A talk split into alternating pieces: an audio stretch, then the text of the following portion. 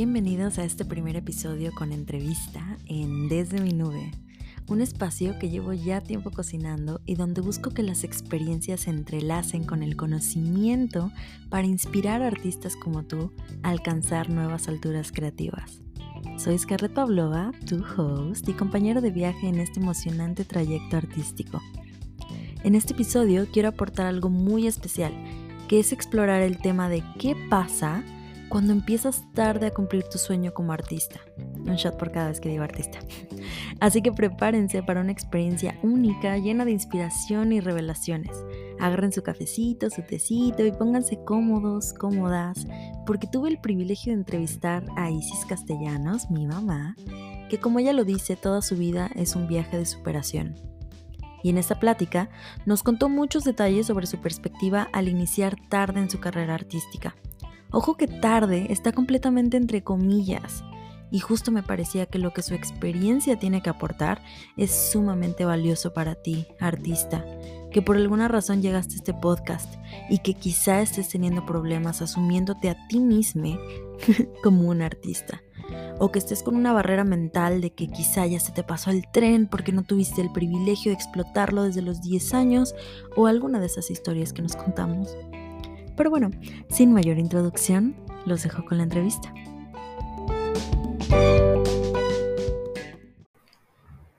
Bueno, pues yo estoy aquí muy feliz de estar con mi primera invitada de Desde mi nube.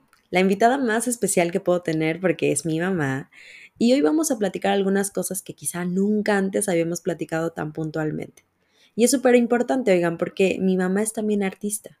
Esto ya lo traemos de sangre. Y para mí significa muchísimo poder adquirir este conocimiento y de paso compartirlo con ustedes. Yo te quería invitar aquí para platicar de tu experiencia, pero también de algo muy específico que yo admiro mucho de ti. Pero antes de llegar a eso, por favor, tú preséntate con mi audiencia. Hola, yo también estoy muy feliz, eh, emocionada de estar como tu invitada, ser tu primera invitada. Estoy, me siento muy halagada. Soy Isis Castellanos, soy actriz y mm, pues bueno, ¿qué puedo decir de mí? Soy hermosa. Por eso soy tu mamá. Esa es mi mamá, señores. ¿Cuál es tu, tu papel en, esta, en este gremio, digamos? Pues bueno, yo creo que yo me sé artista desde que tengo cinco años, seis años, puedo recordar ver algún programa en la televisión, seguramente que eh, bailarines de coreografía, y yo me vi ahí, ¿no? O sea, yo dije, yo quiero estar ahí, yo quiero ser esa que está ahí bailando. O sea, ni siquiera me veía como la, la o el cantante, o sea, yo me veía como eh, los chicos que, que hacen las coreografías.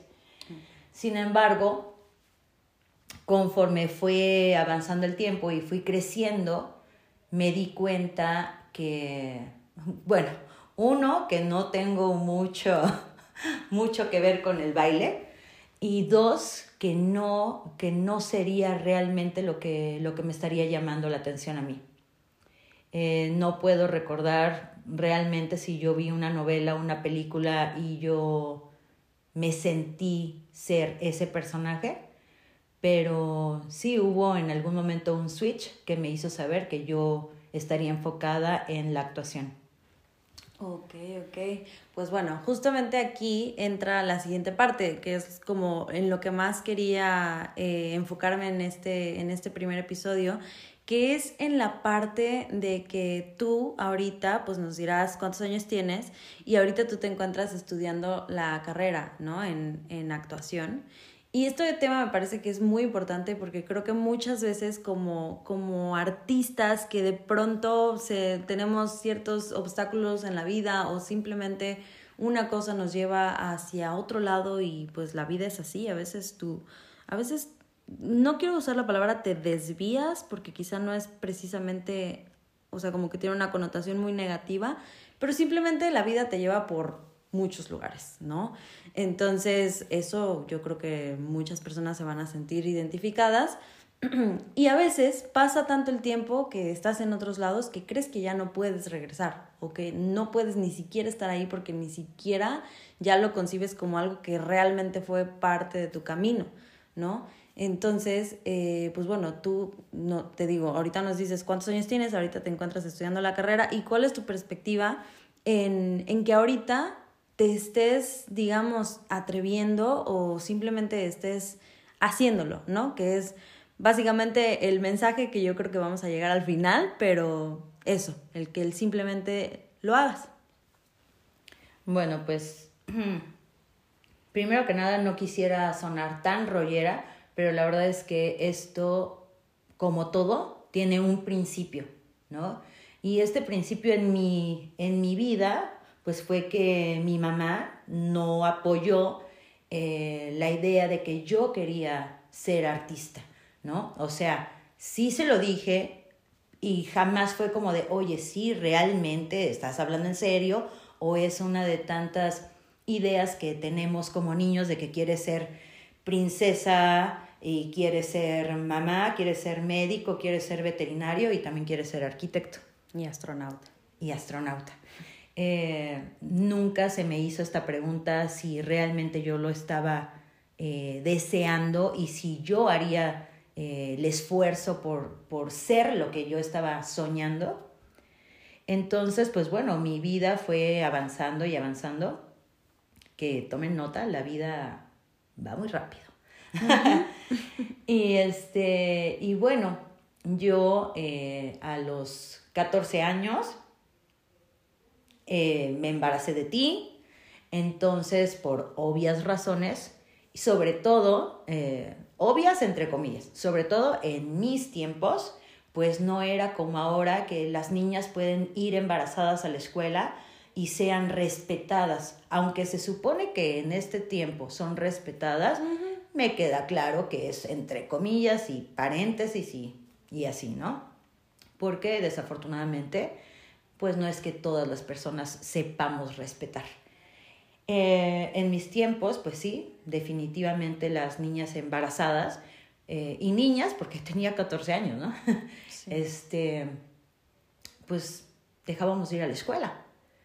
Y entonces podrías pensar hoy o cualquier persona de tu audiencia podría estar pensando que cuando te sucede algo así o tu camino toma este rumbo como como lo decías atrás, eh, ya tienes que dejar de soñar o tienes que dejar de tener una meta personal.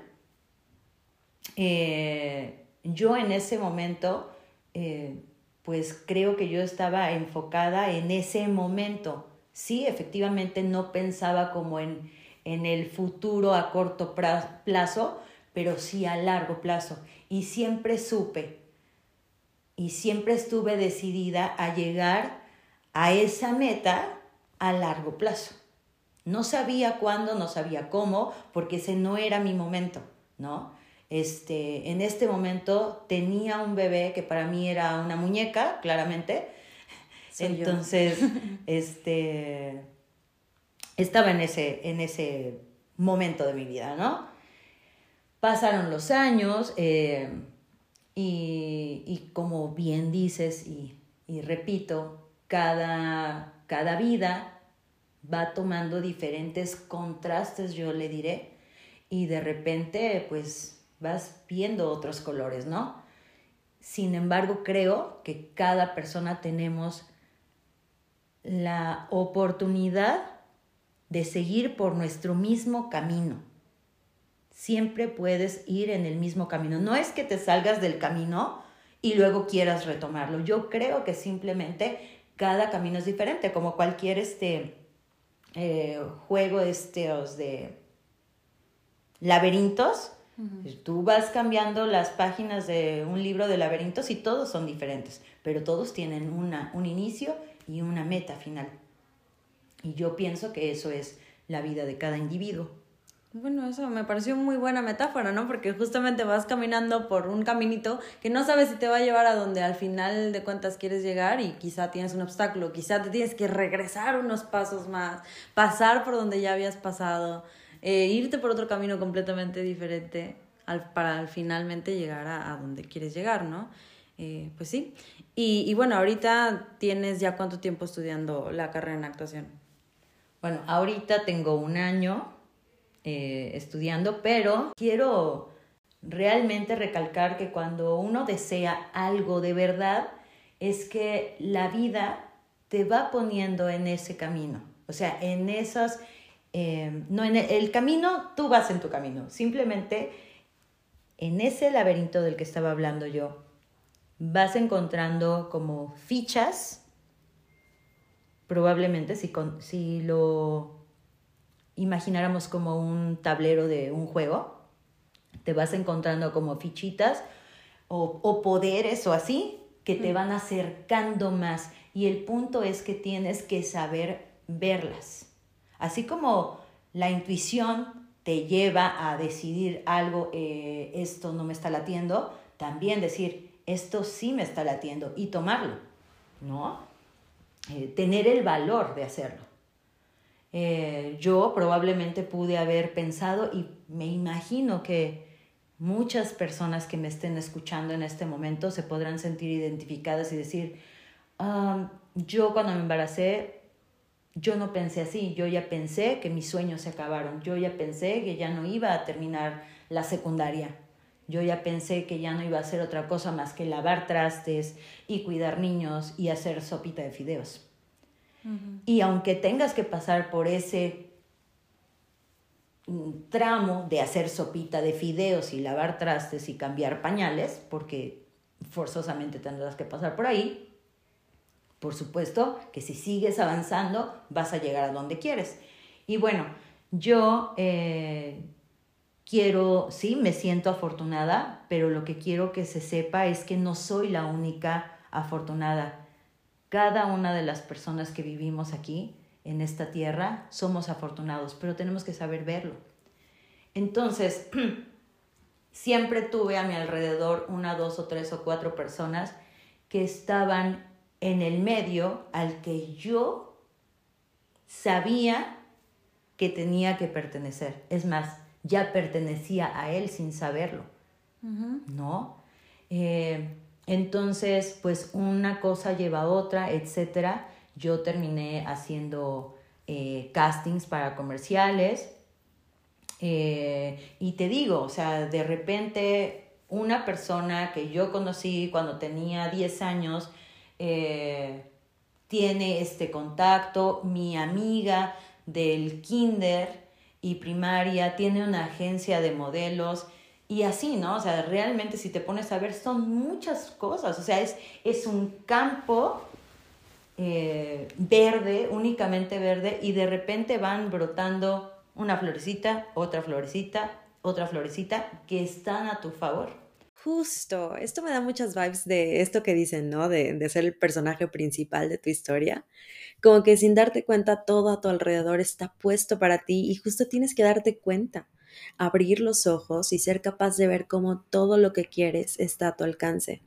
Pero en tu caso, ¿tú cómo fue que viviste ese momento de darte cuenta o de simplemente decidirte a empezar? Mi camino no fue primero estudiar después trabajar y después tener hijos, ¿no? Primero tuve a mis hijas y em, ahora que mi hija, la más pequeña, ya tiene 16 años y ella pues ya no necesita, ¿verdad? Eh, que le dé de comer en la boca, ya puede hacerse algo en la cocina sin quemarse un dedo, etcétera. Eh, pues yo me, me sentí ya con la libertad de poder estudiar y hacer lo que yo siempre había querido. Bueno, entonces decías que llevas ya un año estudiando y mi pregunta para ti era, ¿cómo fue, cómo viviste el decir, ya estoy aquí? ¿no? O sea, de contra viento y marea, pasando por todos esos caminitos del, del laberinto, habiendo agarrando todos estas estos poderes que fuiste adquiriendo. ¿Cómo fue tu experiencia, no sé, digamos, el primer día cuando dijiste, ya estoy aquí. ¿Cómo lo viviste? Espectacular. Espectacular, definitivamente. O sea, probablemente eh, se, se, pueda sentir que es raro. Ay, ¿cómo te vas a sentir espectacular si eres una señora eh, al lado de chavitos, ¿no? Que están estudiando en su tiempo. En verdad fue espectacular, sobre todo porque yo entiendo las cosas. O sea, ya estoy en otro punto de la vida. Y simplemente me queda aún más claro porque los chavitos muchas veces, muchos, y o sea, en verdad, papás, dejen de ponerse locos cuando sus hijos dicen me equivoqué de carrera, no era lo que quería estudiar. O sea, en verdad es que no todos eh, pensamos igual, no todos maduramos igual, no todos nada igual, nadie es igual a nadie. Y definitivamente me ha tocado ver cómo no están maduros, siendo que una carrera de actuación, tu papá no te mete a estudiar una carrera de actuación forzado. Claro. O sea, no te dice, a ver, mañana te voy a inscribir a la escuela de actuación y vas a ir. Claro que no. Tú le dices a cualquier papá, bueno, creo que menos yo, cualquier papá le dices, quiero estudiar actuación, quiero estudiar canto, y la mayoría es, no, no, no, no. O sea, estudia una carrera de verdad. De verdad. Y luego lo otro. Cuando, a ver, señores, o sea, esto es una carrera de verdad. Claro, claro. Es una carrera de verdad. Sí, porque los artistas de verdad, pues viven en casas de verdad, pagan impuestos de verdad y viven vidas de verdad, ¿no? Comen de verdad, les rompen el corazón de verdad y tienen que comprar papel de baño de verdad. Así de simple, ¿no? Entonces, eh, pues me ha tocado verlo, palparlo estar en un salón de clases y ver cómo estos niños no tienen la madurez para decir, a ver, yo me metí aquí porque yo quiero estudiar esto y aún así no hacen la tarea, no se aprenden los textos o los guiones o, o sea, lo que sea. Tienen que llevar vestuario y no lo llevan o ya se les olvidó o esto, ¿no? Entonces ahí se nota la falta de madurez, ¿sabes?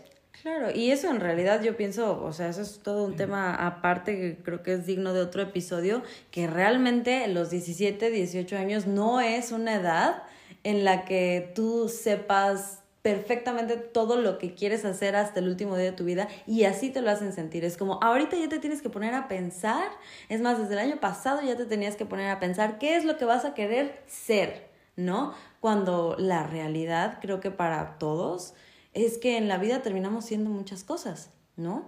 Pero desgraciadamente, desgraciadamente a veces terminamos siendo algo que realmente no era lo que más queríamos ser y es pues porque ya, ¿no? Y, no y justamente no, no tenemos esa flexibilidad, no nos meten esa flexibilidad en la mente a esa edad de decirnos, ahorita puedes probar, puedes probar y, y si no te gusta, no pasa nada. Digo, sí, pues no sé, será muy triste y, lo que quieras, pero no pasa nada, tienes la oportunidad, no, no es el fin del mundo, ¿no?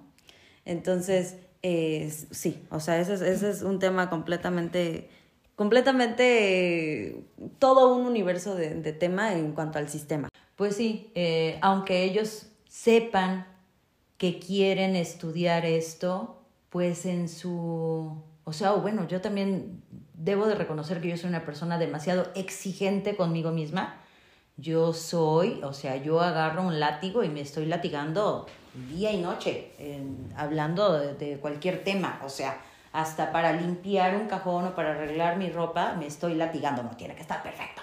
No puedo nada más acomodar, nada más doblar un, una playera y meterla al cajón. No, es que yo tengo que sacar todo, tengo que limpiar el cajón, dejarlo que se seque y luego doblar cada una de las prendas para volver a, guardarlas, ¿no? Entonces, así, con esa disciplina que, que veo eso, veo lo que quiero hacer aún más.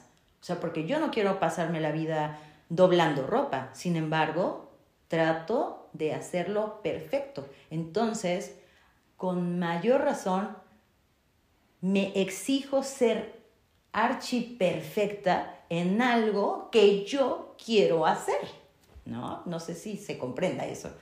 Claro, y al final de cuentas esto también, pues lo podríamos ver con que este tema de, de empezar a cumplir tu sueño o empezar a estudiar algo que quieres estudiar tarde, digamos, entre comillas, o según el sistema, eh, pues es más un superpoder, ¿no? Es más una ventaja, algo que muchos podríamos creer en su momento o que es algo que nos lo está impidiendo hacer, que no, que ya se me fue el tren, que ya es muy tarde, que ya la cagué.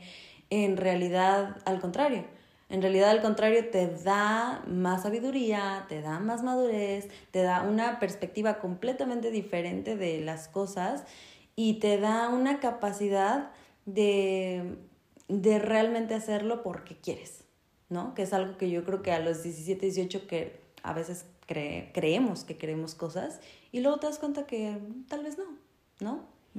Bueno, principalmente abordando un poco ese tema que dices de los 16, 17, 18 años de tienes que saber qué, quieres, yo creo que eh, como sociedad deberíamos de entender que primero tenemos que querer ser nosotros. Primero quiero ser persona. Eh, en todos los sentidos, ¿no?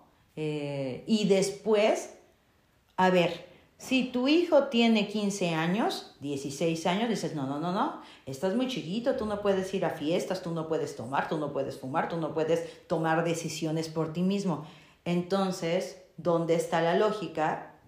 Que digas, y un año después tienes que, tienes que saber quién eres, a dónde vas, por qué vas, cuánto dinero quieres ganar. O sea, como si todos tuviéramos un, una enciclopedia de si eres arquitecto ganas esto, si eres eh, agricultor ganas esto, etc.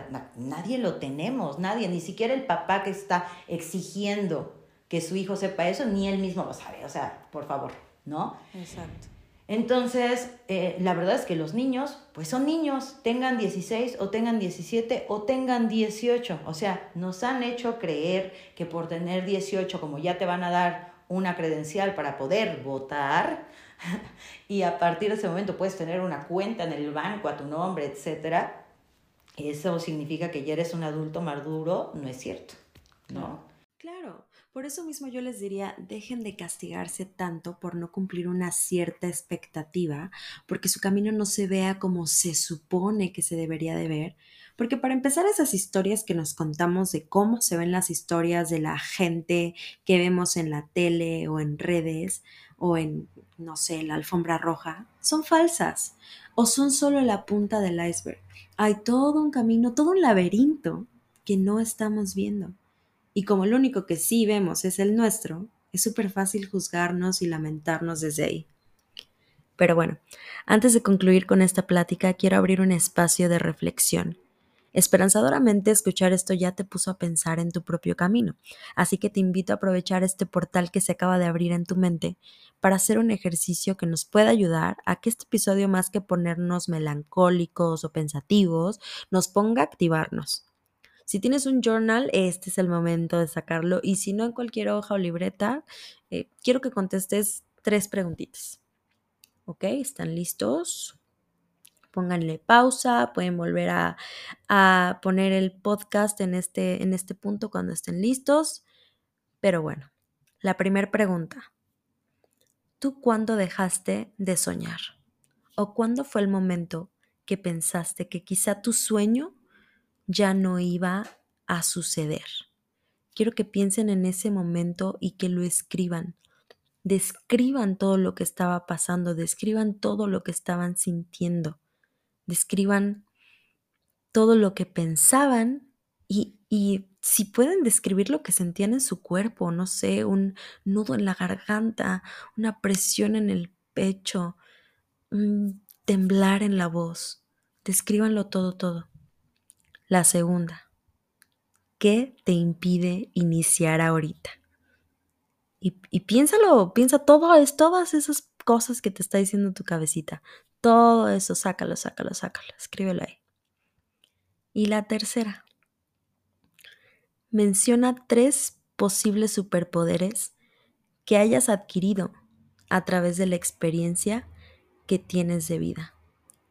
Todos estas, estos superpodercitos que fuiste agarrando a lo largo de tu laberinto, superpodercitos que quizá no hubieras obtenido si tu, si tu vida hubiera sido más fácil, por así decirlo. Menciona tres, tres de esos nada más. Ahorita empecemos, empecemos fácil. Ya con esto los voy a dejar en suspenso por el momento. Contesten sus preguntas y después de reflexionar nos vemos la próxima semana con la segunda parte de esta entrevista a Isis Castellanos, que aún tiene mucho chisme que contar. De momento les dejo una pregunta de bonus para su reflexión si ya llegaron hasta este punto del podcast, porque espero que este episodio los haya dejado con una cosquillita, con la curiosidad de pensar qué pasaría si se atreven. Escríbanlo, ¿qué podría pasar si se atreven y todo les sale bien? Y pues nada, yo estoy muy feliz de estar aquí en este espacio y si les gustó no dejen de ir a mis redes, comentar si les gustó, cuenten chismes de sus propios laberintos y por supuesto no olviden de seguir el podcast para que no se pierdan el próximo episodio. Gracias por escuchar, babies. Bye.